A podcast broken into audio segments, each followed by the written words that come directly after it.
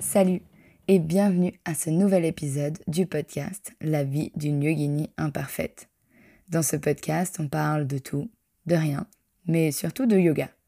On parlera de la philosophie, de l'histoire du yoga, mais surtout comment l'appliquer à la vie moderne, aujourd'hui, de tous les jours.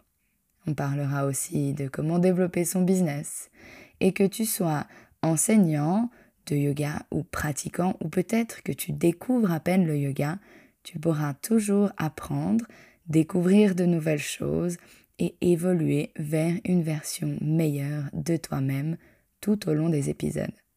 Alors si tu es prêt, mets tes écouteurs dans tes oreilles et laisse-toi transporter par ce nouveau podcast.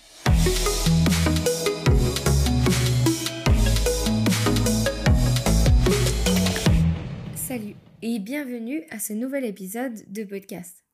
Aujourd'hui, je voulais parler de quel est l'alignement parfait dans un asana, dans une posture de yoga. C'est quelque chose qu'on me demande souvent, que ce soit dans mes cours en ligne ou mes cours en présentiel. les élèves viennent me voir après le cours ou pendant le cours pour me demander mais quel est l'alignement parfait dans cette posture? Comment est-ce que je dois faire mon trikonasana? Est-ce que mon chandrasana est juste Etc. Et je pense qu'il est très important de être très clair là-dessus qu'il n'y a en fait pas de vrai ou de faux.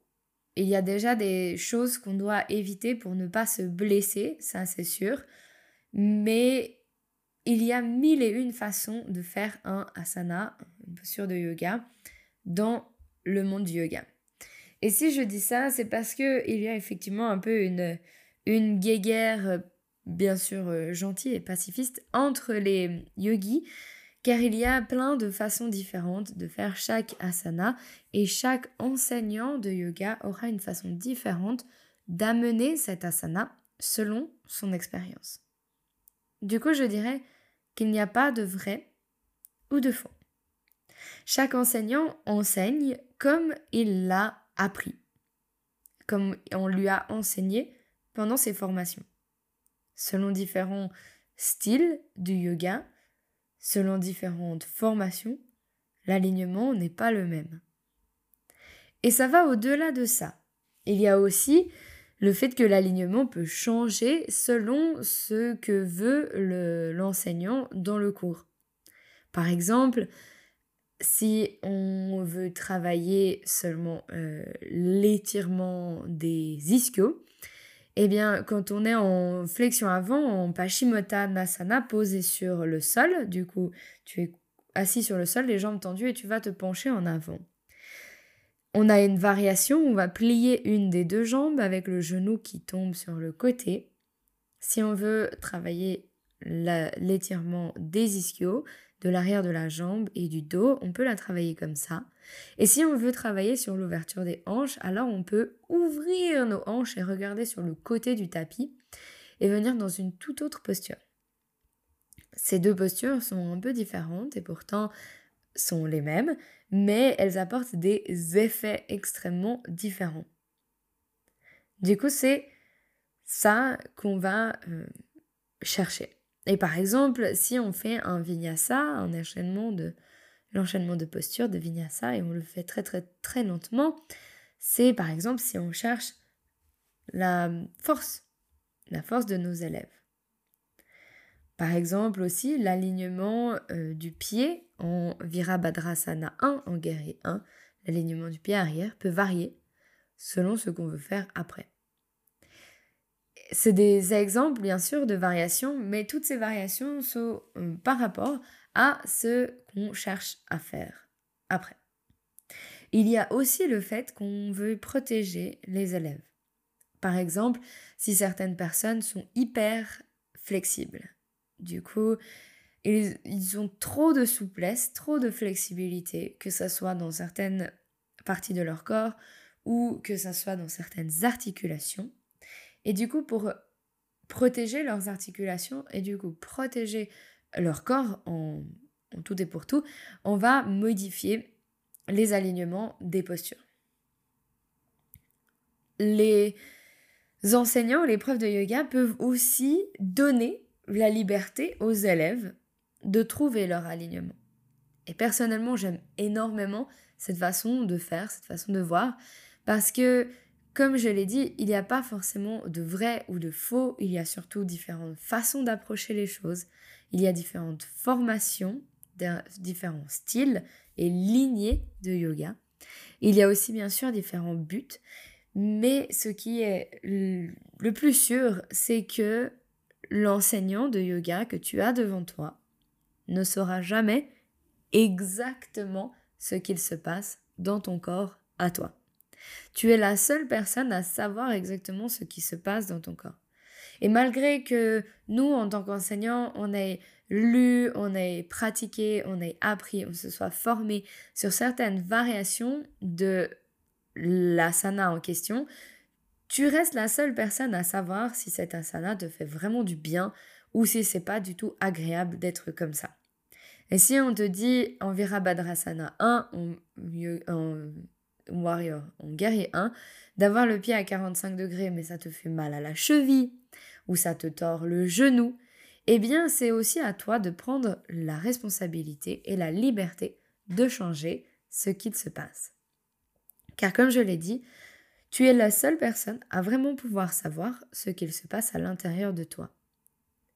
Et j'aime cette façon de faire où on va donner la liberté, le pouvoir à nos élèves de décider ce qu'il se passe.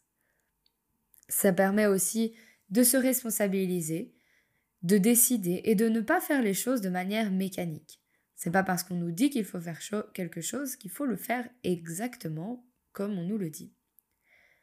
Et cette façon-là de voir les choses permet aux élèves de prendre leurs responsabilités mais aussi de après pouvoir adapter leur formation, euh, leur, leur posture et leur pratique à leur pratique eux-mêmes.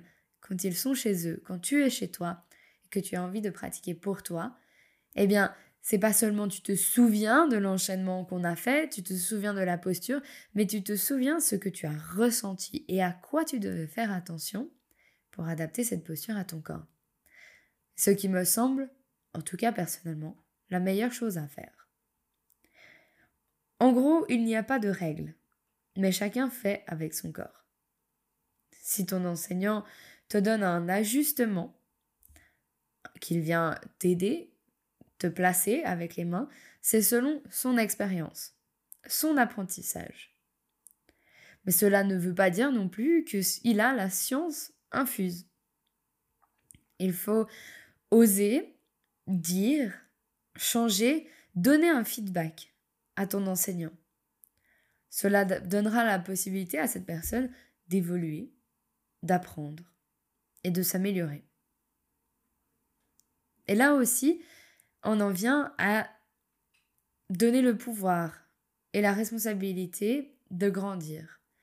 Si tu peux, toi, donner un feedback à ton enseignant par rapport à un ajustement, eh bien, ça le permettra de grandir lui aussi. Parce que bien sûr, il y a des élèves, il y a des enseignants, mais le yoga est un voyage qui. Merci Pixel, c'était mon chien.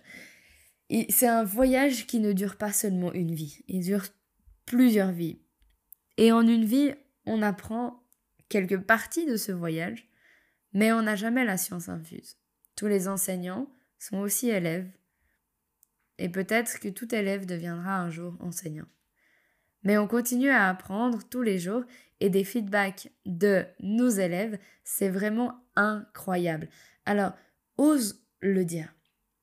Pas besoin d'être méchant, de, de, pas, de dire ah mais non, mais ne me touche pas. Bien sûr, on reste dans la politesse.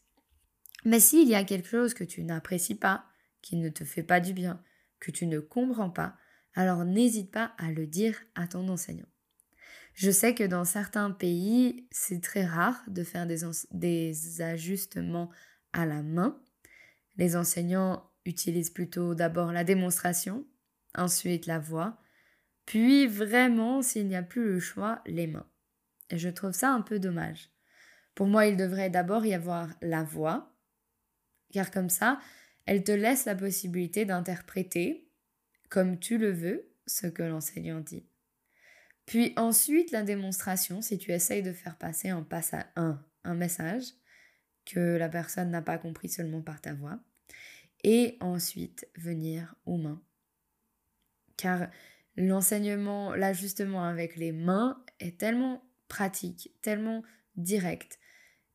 Et des fois, ce n'est qu'un ressenti qu'on recherche et le fait de te toucher et de t'aider à rentrer dans la posture peut vraiment tout changer et te faire enfin ressentir ceci. Alors je comprends que certaines personnes n'aiment pas trop euh, se faire toucher, se faire manipuler. Si c'est le cas, alors n'hésite vraiment pas à le dire à ton enseignant, à ton enseignante, avant de commencer le cours. Dans certains studios, il y a euh, des petites pierres ou des cartes à mettre devant son tapis si on ne veut pas se faire ajuster. Si tu es dans ce cas et que tu vas dans des cours en studio, alors intéresse-toi avant d'y aller, à savoir que tu peux même parler à l'enseignant avant le début du cours. Et comme ça, cette personne saura que tu ne te sens pas à l'aise d'être touché, ce qui est complètement compréhensible. Et si on en parle avant, eh bien, ça évite des problèmes où on va venir t'ajuster et tu ne vas pas kiffer du tout. Tu ne vas pas aimer. Et là, ça peut amener des quiproquos et ça peut être pas très intéressant ni pour l'un ni pour l'autre. Et pas très agréable surtout. Alors voilà, je ne pense pas qu'il y a beaucoup plus de choses à dire que cela, même si ce sujet pour moi était extrêmement important. Il est vraiment important de savoir qu'il n'y a pas de vrai, pas de faux. Il n'y a pas de juste, il n'y a pas de faux. Il y a qu'une dizaine et dizaines, que des dizaines de manières d'interpréter les choses. Et bien sûr, de les apprendre, de se former et ensuite de le transmettre.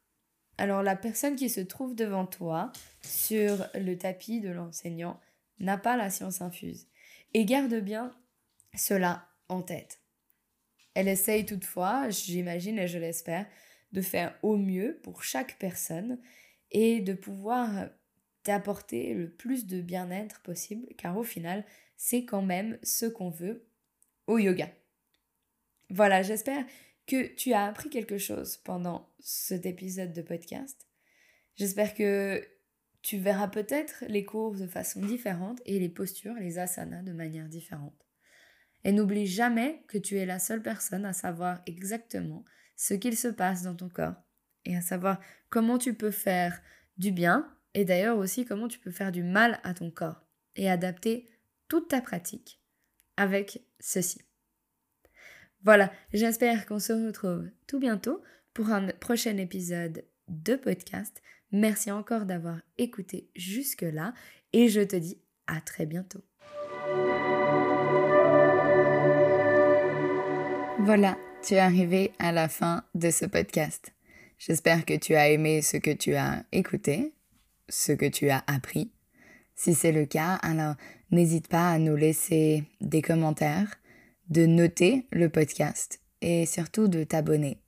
Tout ça nous aide à pouvoir continuer à t'offrir du contenu de qualité et continuer de l'offrir de façon régulière. Si tu veux pratiquer avec moi ailleurs que dans le podcast, alors n'hésite pas à venir me suivre sur Instagram à Adeline Frossard en un mot. Et tu peux aussi trouver notre plateforme en ligne à adelinefrossard.ch. Tous ces liens sont dans les notes du podcast. Tu peux me retrouver directement là-bas. Et j'espère qu'on se retrouve très vite pour un prochain épisode.